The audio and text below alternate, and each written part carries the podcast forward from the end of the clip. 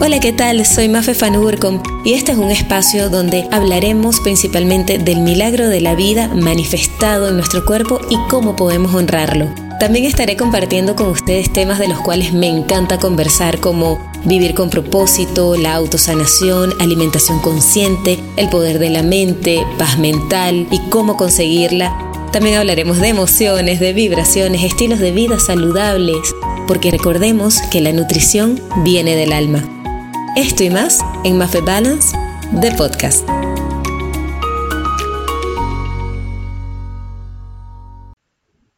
Episodio número 20. Rompiendo patrones de belleza con Tatiana Sánchez. Tatiana Sánchez, mi invitada de hoy, una persona muy, pero muy especial para mí. Es nacida en Alemania y criada en el Caribe y actualmente vive en España. Al igual que yo, y por eso me siento tan identificada, su mamá es caribeña, pues mi mamá es latina y su papá es europeo, español y mi papá era holandés. Entonces hay un poco de contrastes a niveles culturales. Desde siempre Tati ha estado muy interesada en formas naturales de sanar el cuerpo y le ha importado y ha tomado muchísimo de su tiempo a investigar a cómo funciona el cerebro humano y las emociones. Actualmente trabaja como team leader en una empresa de logística y a su vez es asesora de belleza en productos veganos para el cabello y la piel. Lo que más me contenta es que actualmente está estudiando psicología holística y sé que nos va a brindar muchísimas herramientas para nuestra evolución y nuestro crecimiento personal.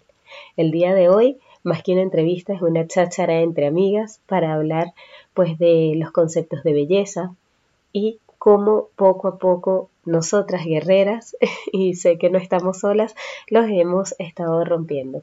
Espero disfruten tanto como yo la entrevista y Tati, pues bienvenida.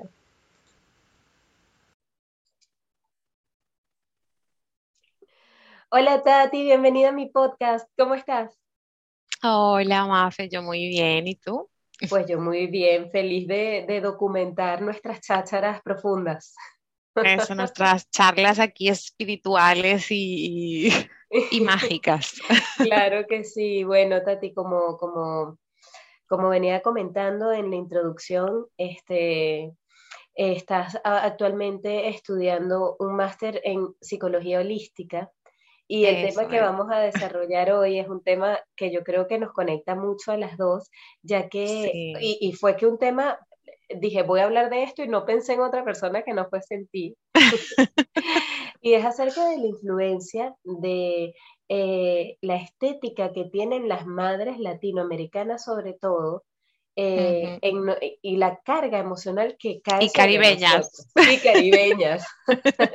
que cae sobre nosotros a mí me gustaría que tú me contaras un poquito tu experiencia acerca de, ojo, yo quiero que este podcast no se me le entienda como que estamos echándole tierra a la cultura latinoamericana. No, para nada.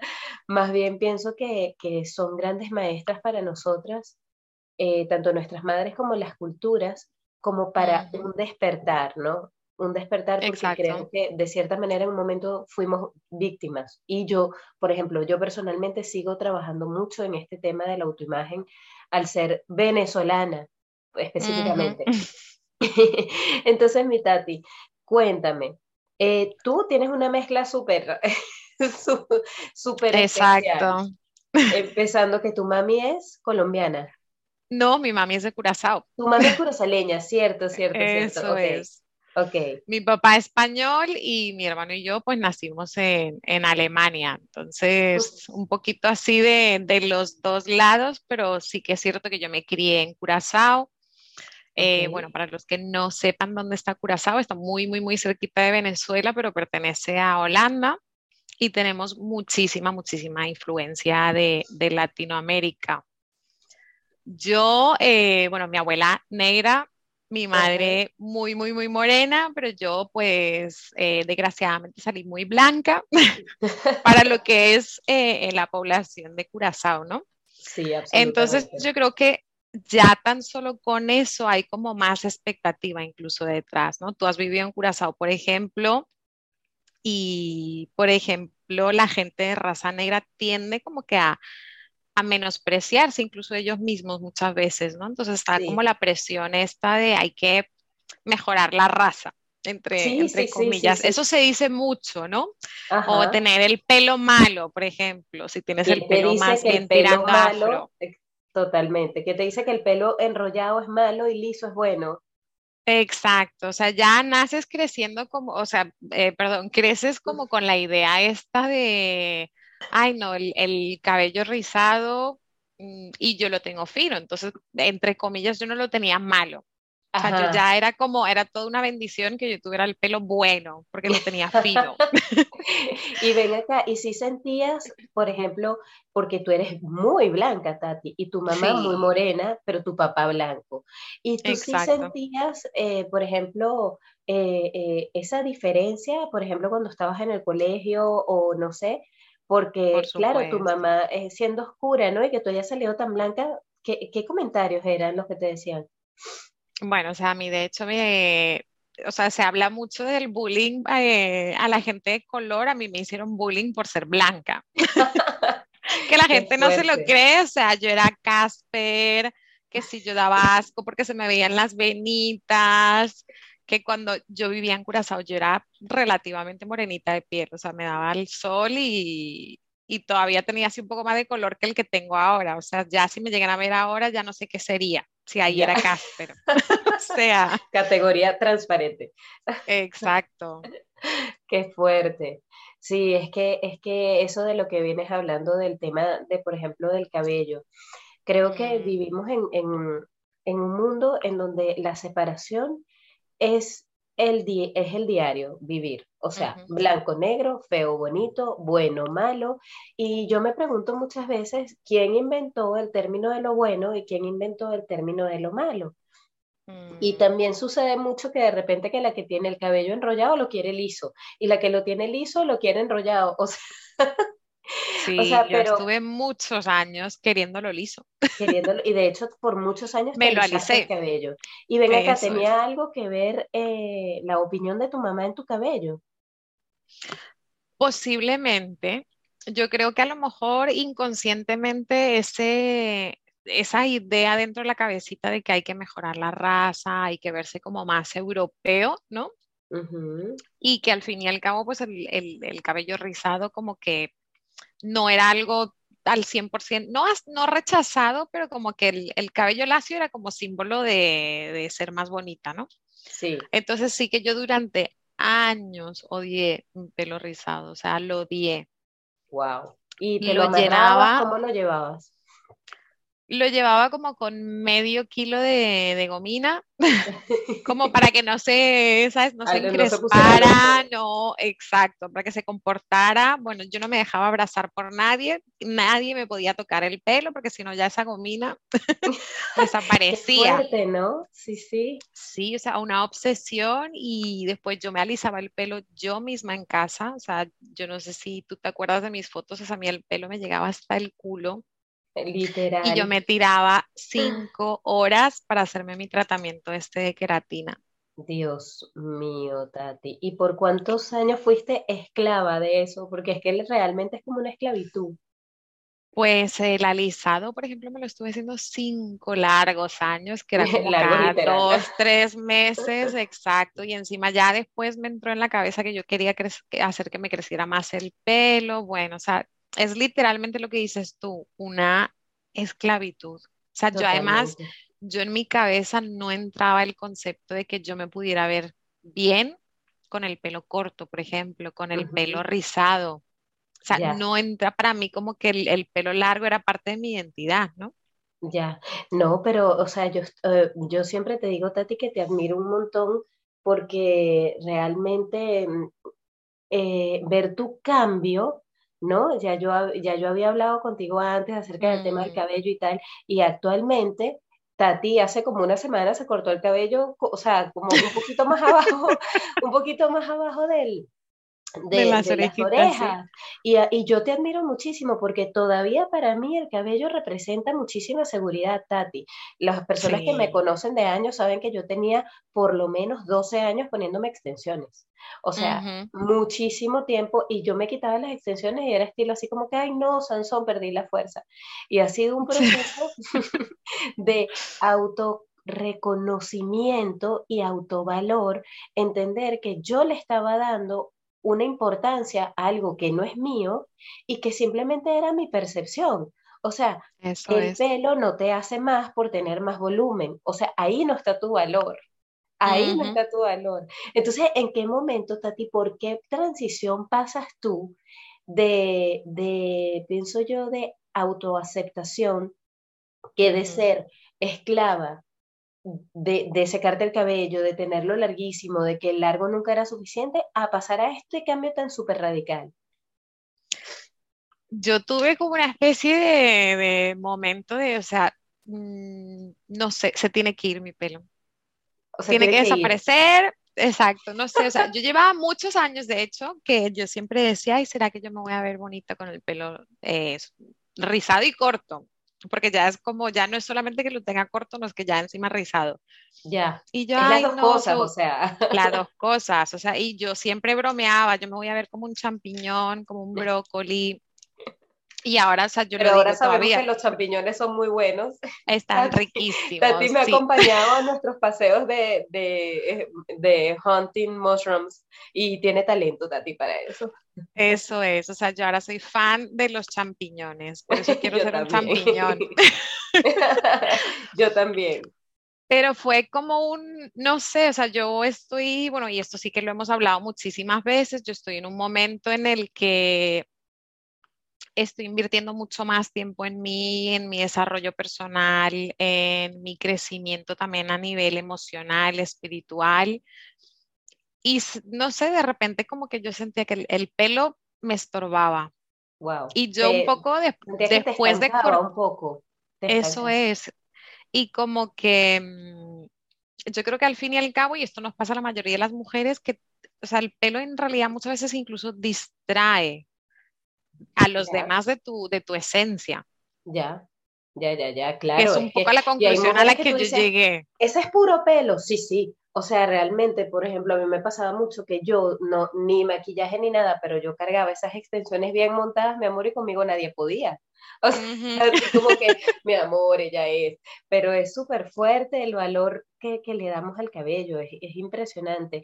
Pero sí sigo insistiendo que es algo este, hasta cultural, es algo muy cultural. Es algo muy cultural. Tati, entonces, tú empiezas tu despertar y, ha sido un despertar, pienso yo, súper integral, ¿no?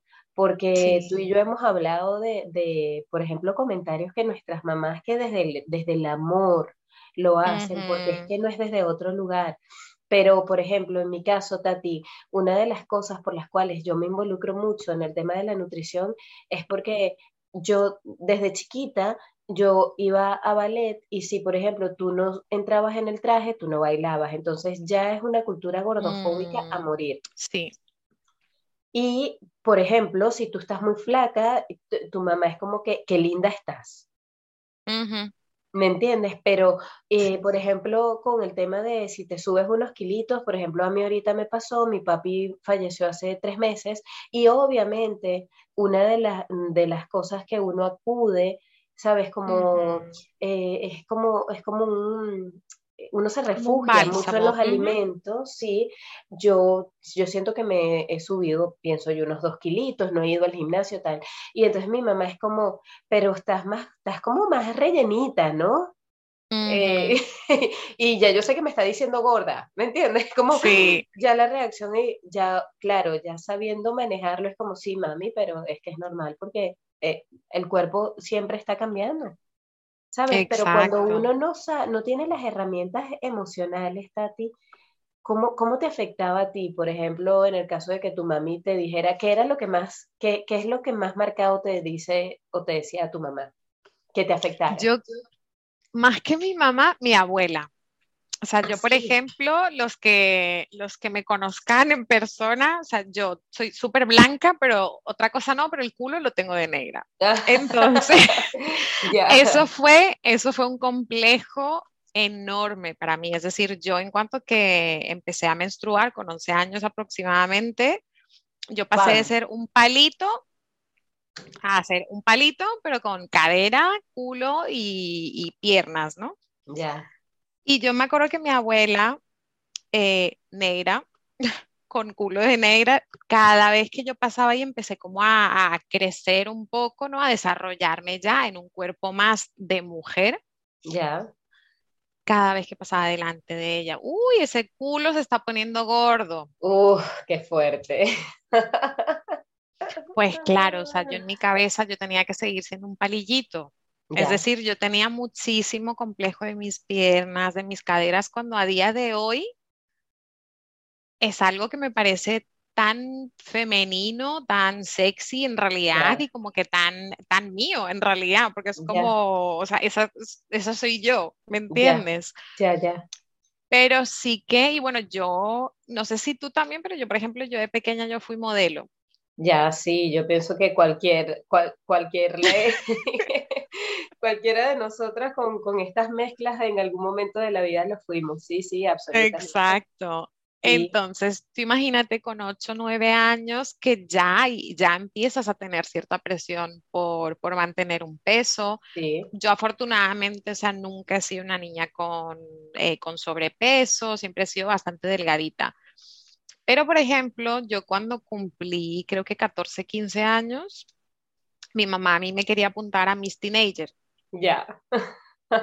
Bueno, vino aquí el, señor que se supone que iba a ser como el, coach o lo que sea del modelaje y me dijo, te tenemos que poner brackets, tienes que perder un poco esa grasita de bebé con 14, 15 años. Absolutamente. Yo pesaba, no sé, 46 kilos. Y estaba gorda.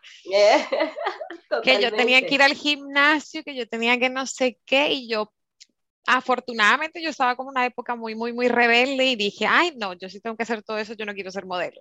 O me aceptan así, o yo soy bella así o no me aceptan. Pero bueno, ahí ya tenías la semilla. Sí, sí, sí, o sea, ya, ya, pero bueno, era más rebeldía en ese momento, ¿me entiendes? O sea, no era un, no quiero, no quiero entrar en este canon, pero yo creo que sí, o sea, en, en, en Latinoamérica en general, o sea, es como uno de los sueños de cada madre Prácticamente es que su hija sea Miss de algo o, modelo o que aparezca en un anuncio de lo que sea. Sí, claro, absolutamente. Es lo que, mira, yo también empecé modelaje eh, tipo 12 años, hice comerciales de Polar, de, bueno, ya ni me acuerdo, un montón de comerciales mm. y a los 18 años, por supuesto, me voy al mistín. Por supuesto, Mafe quedó detrás de la ambulancia, o sea, chao, pero me gané mi simpatía. Bueno. mi simpatía y mis internet, pero a lo que voy con eso es que nuevamente eh, la ansiedad de estar en un concurso de belleza donde todo es tan competitivo, tal. Yo, imagínate, Tati, tendría yo 47 kilos, algo así. Y el diseñador, yo durante el, el, concurso, que fueron unos seis meses de preparación, algo así, yo también me habré subido, Tati, no sé, un kilo, dos kilos. 100 gramos. Sí, retención de líquidos por el estrés, por mm. la ansiedad. Bueno, y yo recuerdo que el, diseñador dijo, a todas las que estén gordas yo las voy a vestir de negro. ¿A quién vistieron de negro? A Mafe. Total, y eso fue, a mí me quitó tanta seguridad porque cada vez que yo comía, Tati, era, estoy gorda. Ay, Dios mío, mm. este, me voy a engordar, el traje no me va a servir. Entonces pienso, yo comía, yo a estas alturas, yo siento que yo tuve un trastorno de alimentación, porque yo comía mm. detrás de, la, de, de las puertas y escondida, ¿me entiendes? Y, y a ver, me doy cuenta realmente de que obviamente tu pensamiento tiene todo el poder. Si tú estás pensando que mm. por comerte un chocolate te vas a engordar, te vas a engordar. ¿Me entiendes? Exacto. Si, tú te sientes gorda, esa es la percepción de tu cuerpo. O sea, nadie te va a sacar eso de tu mente. Y, eso es. y si tenemos una figura que siempre nos los están remarcando, es complicado. es complicado, Tati, de verdad que, que eh, yo veo en otras culturas que no son las latinas que no se le presta tanta atención ni siquiera a lo físico, más bien se realza la naturalidad, ¿sabes? Es súper fuerte. Yo me acuerdo que yo con 19 años ya yo estaba lista para operarme la nariz. Mm. Pero si tienes una nariz preciosa. Bueno, pero Tati no, porque imagínate, tenía la nariz ancha y no sé qué, mm. y con fotos y todo ya lista para la operación.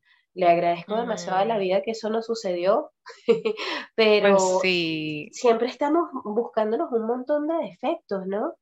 Exacto. Bueno, y esto lo hablé contigo también. Yo, por ejemplo, durante mucho tiempo, y yo respeto muchísimo el tema de operaciones estéticas, pero yo estuve durante muchísimo tiempo, bueno, yo desde los, no sé, 14, 15 años, yo ya vi que, sea, lo único que crecía, yo solo crecía por, por el culo, pero los pechos como que no. yo ya veía que todo, no, yo veía que todas mis compañeras tenían muchísimo más pecho que yo y yo nada, nada, nada, que eso no crecía. Yo desde los 14 años hasta, no sé, 26, 27 años, yo estaba convencida de que yo el día que tuviera el dinero, yo me iba a operar el pecho. Ya. Y ya llegó un punto en el que como que durante todo este despertar, que yo dije, o sea, yo ahora mismo soy capaz de coger y meterme a un quirófano con tal de gustar más. Porque en realidad yo creo que en muchas ocasiones, o sea, lo dicho, yo respeto muchísimo el tema de, de las operaciones estéticas, pero yo me di cuenta que yo ni siquiera lo hacía por mí misma, o sea, no es que no me iba a mejorar la autoestima, no me iba... Era como una aprobación externa, puede ser, ¿verdad? Eso es, sí. Es una aprobación externa. El querer entrar en un canon de, de, ok, o sea, ya tengo la cinturita, pero me falta, ¿sabes? Que ah, no, y es que te lo dicen, ahí, tienes ese cuerpo bellísimo, pero te faltan tetas. O sea, como que... Sí. Pero sí, eso es un, un, comentario que yo he recibido muchísimo de mi madre, por ejemplo. O sea, ella lógicamente no, no lo diría con maldad, pero de hecho yo cuando empecé a ir más al gimnasio, lo primero que a mí me decía, no vayas a entrenar pecho porque para lo poco que tienes va a desaparecer. Y fíjate, en mi caso es que mi mami tiene muchísimo pecho y ella me mete en ballet y una de las razones por las cuales me mete en ballet es para que no me crezcan como ella. ¿no? Mm, y, y yo a mm. los 18 años mi mamá, ¿qué ajá, hija, qué quieres, carro o senos? Y yo, ay mamá, qué pregunta, obviamente los senos. Yo me operé a los 18 años y, y, ayer lo conversaba, que ya mis prótesis están vencidas desde, coño, hace por lo menos 10 años, ya están vencidas. Y yo con, ah, con, la, con la madurez que tengo ahora, este, Obviamente me hago mis chequeos y todo bien y tal, pero yo no me quiero someter a, un, a, un quirófano. A otra operación. No, no quiero. ¿Sabes? ¿Por qué no? Porque, porque me da miedo, la verdad. O sea, siento Que, siento que no, no tenía necesidad, claro, en el momento me hizo feliz. Y es lo que te digo, tal vez si yo me hubiese quedado viviendo en Venezuela, yo salí de Venezuela a los 21, pero si yo me hubiese quedado en Venezuela, hay mucha influencia de las operaciones, de, o sea, de, de, todo lo que se refiere a imagen, ¿no? En nuestros Exacto. países. Es muy fuerte, es muy fuerte la carga. Y que al final es muy peligroso, porque al fin y al cabo estás creando también un canon de belleza. Y lo mismo pasa ahora con las redes sociales, que es irreal. Absolutamente. ¿Entiendes? O sea, una mujer natural tiene celulitis, una mujer natural tiene estrías. O sea, a mí, por ejemplo, me salieron las estrías con 13 años. O sea, yo casi lloro cuando me descubrí la primera. Y yo, ¿pero por qué? Es como con 13 años no sabes ni cómo evitarlas, ¿me no, claro, no lo sabes andelear. Sí, que a mí, por ejemplo, una doctora después me dijo, ay, pero claro, eso si tuvieras cuidado con cremas, es como tú que, o sea, ¿qué niña de 13 años está echando cremas todos los días en cuerpo? cremas, absolutamente. Bueno, a mí la primera vez que yo me vi celulitis tenía 12 años y, y, o sea, yo recuerdo ese momento, Tati, o sea, yo lloraba desconsolada, porque es que imagínate, ¿no? Mm. Ay, y tan flaquita y con celulitis, y yo, ¡ah! no, yo me acuerdo que iba al, a, la playa y yo iba con pareo. Y, Ay, yo igual. no, fatal. Y ahora yo pienso, yo mm. digo, el cuerpo es tan hermoso. Ojalá, yo pienso que hay, actualmente hay muchas cuentas de Instagram que es como que lo más cercano que tenemos que, que, que están eh, trabajando mucho en la autoaceptación. Bueno, yo, me, yo siento que formo parte de eso, tú también, Tati, este, y, creo que sobre todo el sentirlo, ¿no? O sea, que sea algo real, porque también te, hay, muchas personas que no han entendido este proceso, ¿me entiendes? Exacto. y, y, entender que, por ejemplo, si tú haces ejercicio, sí vale para que te sientas bien, para que te veas bien, pero principalmente para que te sientas bien, ¿sabes? Esa conversación la, la, tengo con, con, muchas amigas, es decir, yo ahora sí que tengo mi, mi, época de un poco más de flojera, pero por ejemplo, yo suelo levantarme a las 6 de la mañana a hacer ejercicio, no en invierno. Ok, ya te iba a decir que valiente. no, pero por ejemplo en primavera, en verano, es así, yo me levanto a las 6 de la mañana y mis amigas lo primero que me dicen, ay, no, pero qué pereza. ¿Y de dónde sacas la motivación? Digo, es que yo lo veo como un acto de amor hacia mi cuerpo. Digo, la diferencia está en que tú entrenas porque tú quieres bajar de peso, porque estoy corta, porque estoy flácida, porque no sé qué. Entonces, si tú eso lo ves como un castigo, pues oye, yo si es para castigarme, yo no me levanto a las 6 de la mañana. Exactly, ah, total. Y es que yo considero que es un acto de amor tanto hacerlo como no hacerlo cuando tu cuerpo no, no, no tienes la energía, porque todos tenemos picos de energía vital y a veces estamos más bajos. Por ejemplo, yo que acabo de pasar por el COVID, ahorita estoy súper baja de energía y es un acto de amor para mí no forzarme. ¿Me entiendes? Y, y, el poder entender al cuerpo y escucharlo desde el amor, Tati, porque eh, siento que hay tanta presión social del el cuerpo, de la piel, de la... es que es, todo y sobre todo en las mujeres además. De hecho, es histórico, Tati, estaba escuchando un podcast hace unos días acerca de, de quiénes inventan las dietas, los hombres.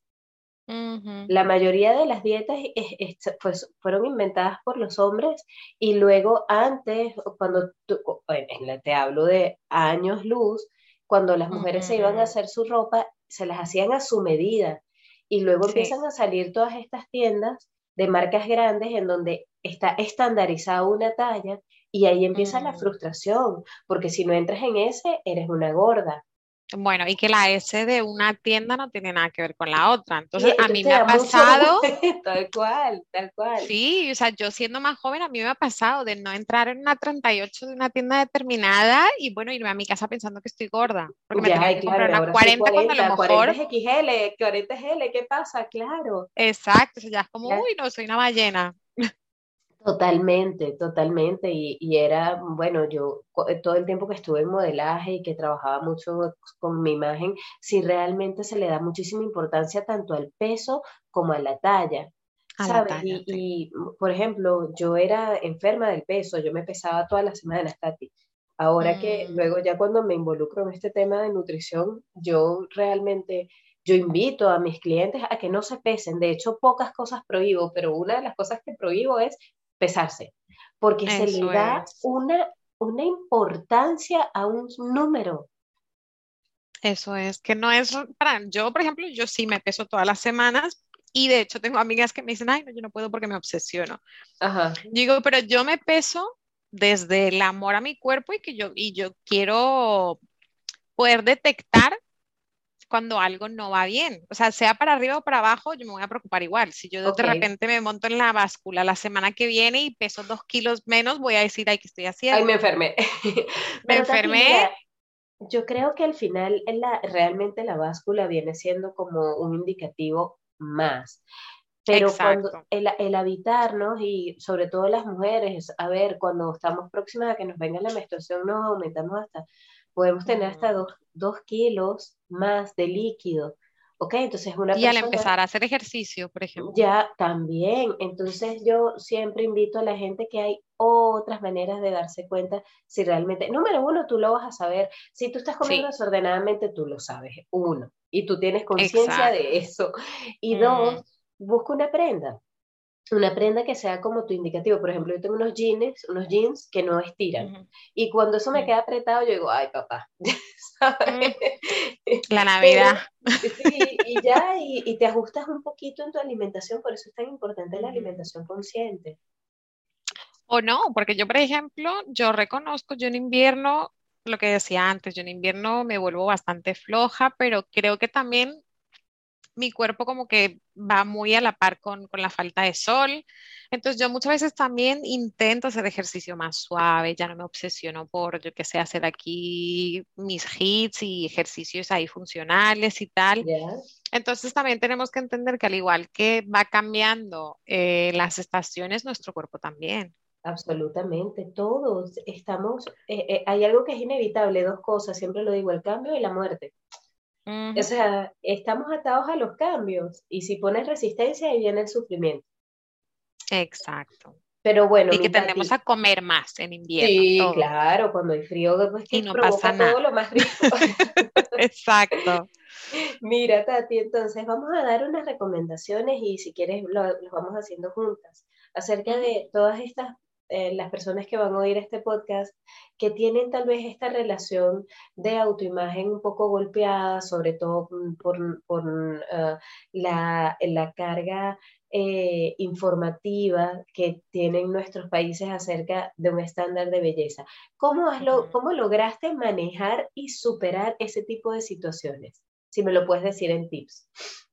Pues yo diría lo primero es hacer un, un poco un zoom en las convicciones que tienes tú acerca de ti misma. Es decir, cuando nosotras pensamos, yo estoy gorda, pregúntate quién te ha metido esa idea en la cabeza. Porque muchas veces va a ser, exacto, mi mamá, mi abuela, la televisión, eh, mi deseo de ser una Miss, etc. Uno de ellos es enfocarte en, las convicciones negativas que tienes de tu cuerpo y preguntarte de dónde salen. Sí, eso es súper importante porque ahí vas a poder ver si realmente es un tema tuyo o es una programación. Eso es. Casi siempre es una programación, porque si uno no nace con esa información, Tati, es como, ¿sabes? No está, no está. No, tú a un niño de, no sé, tres años le dices que está gordo y se acompleja. No, se va, se va a sentir más feo. No, no. Va a decir, bueno, o sea, le va a entrar por un oído y le va a salir por el otro. O sea. Exactamente, exactamente. Creo que eso forma, si se puede resumir este, este tip número uno, en habitarse y ver mm. realmente el origen del, del pensamiento programante, ¿no? Es muy importante. Y ya luego que detectas el pensamiento programante, Tati, porque yo me imagino que a ti te tocó ese trabajo interno de decir, mira, a ver, este pensamiento no es mío, eh, el no aceptar mi pelo es algo súper cultural, el sentir que, tengo eh, eh, culo de negra no quiere decir que sea malo. Cuando ya tú detectas el programante, Tati, ¿cómo hiciste para trabajarlo y convertirlo en tu fortaleza y no debilidad? Lo primero yo creo que es darnos cuenta de, lo maravilloso y mágico que es el cuerpo humano. O sea, el momento en el que tú te das cuenta, por ejemplo, la regla también suele ser un tópico como muy de odio para las mujeres, cuando tú te das cuenta de lo que en realidad los procesos que es capaz de hacer tu cuerpo, tiendes a tener más compasión, más amor, yo diría también el evitar cierto, ciertas cuentas, a lo mejor en Instagram, o evitar cosas que tú creas que te puedan crear complejo. Sí, es que... Mm, bueno, ahí te he eh, soltado como todos los tips juntos.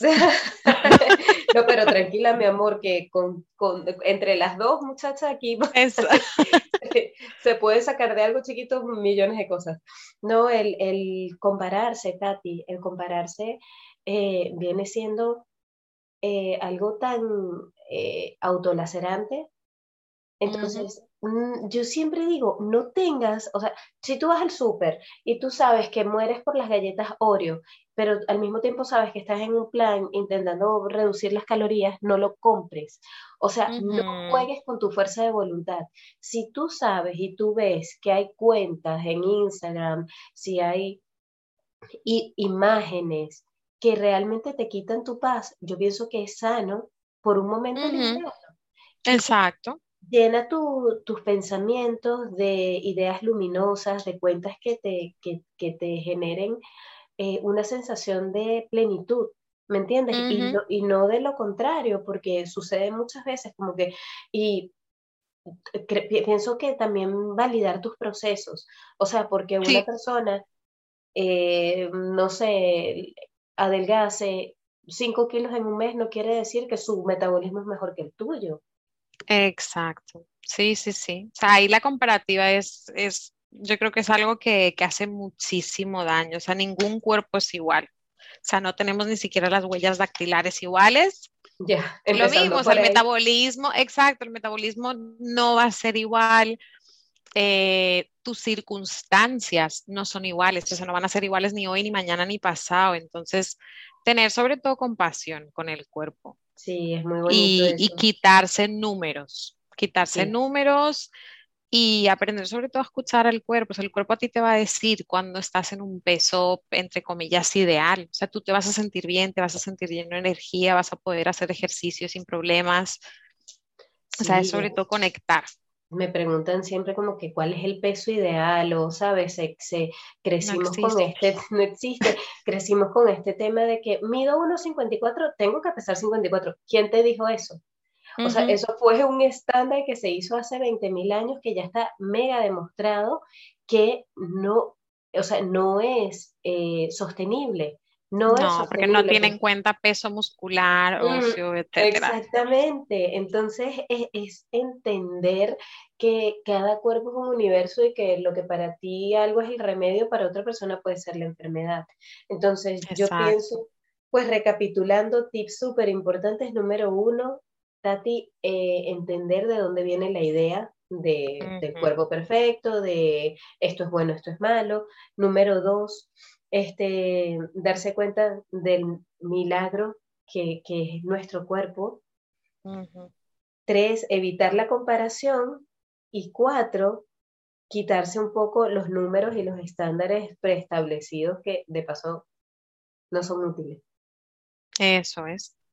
Muy bien, qué buen resumen. Perfectísimo, porque vamos, o sea, yo nunca voy a tener el cuerpo que tienes tú, tú nunca vas a tener el cuerpo que tengo yo, y pues, igualmente las dos somos bellísimas. Bellísimas. Es que fíjate, como, como es de universal y de, y, de, y de especial, ¿no? Lo que es la belleza. Por ejemplo, yo tengo todo lo contrario, yo no tengo caderas. Entonces yo me pongo los pantalones como, uh, o sea, y en la repartición de, en la repartición de chan chan, de glúteo, fue así como que la cuota básica, ¿sabes? Y como que, bueno, más, toma el guito ahí para que no llores. Y, y si yo no lo trabajo en el gym, o sea, se me mezcla la espalda con, con la pierna, Tati.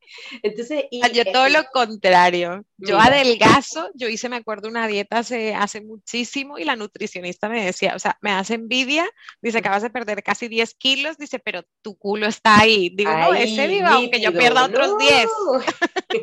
Eso es una bendición. Entonces es lo que te digo, tu debilidad lo convertiste en una fortaleza. Sí. Mira, Exacto. antes de terminar esta cháchara que yo, tú sabes que podemos hablar horas y horas. Este, yo pronto voy a ir a verte también.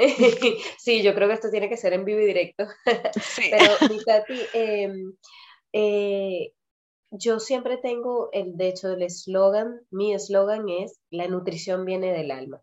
Actualmente, ¿qué, siente que nutre, ¿qué sientes tú que nutre tu alma, Tati?